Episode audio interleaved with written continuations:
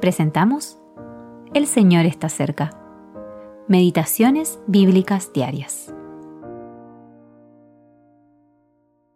Meditación para el día 22 de enero de 2024.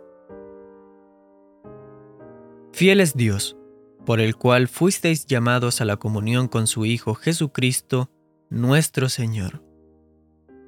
Primera a los Corintios, capítulo 1, versículo 9. El llamamiento de Dios, salir y entrar.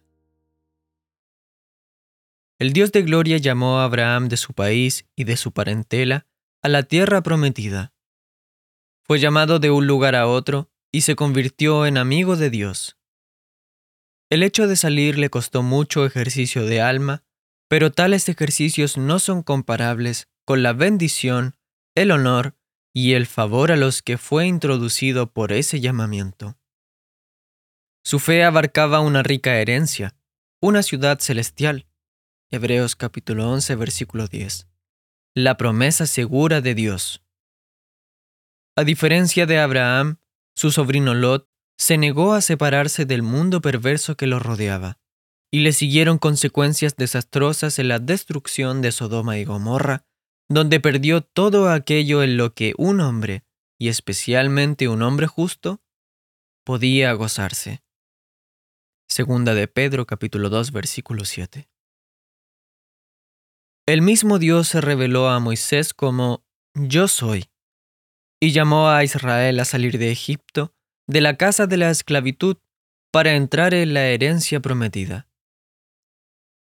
Se reveló en una relación de pacto con los hijos de Israel, se les reveló como Jehová.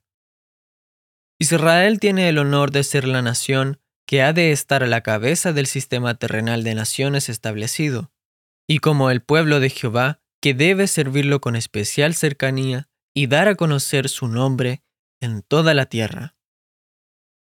Sin embargo, los hijos de Israel se han alejado de Jehová y se han negado a escuchar su voz. Por lo tanto, el día de su plena bendición ha sido pospuesto, aún está por venir. En un día futuro, ellos recibirán a Jesús, Jehová el Salvador, como su verdadero Mesías. Es el mismo Dios que ha llamado de entre las naciones a la iglesia o asamblea.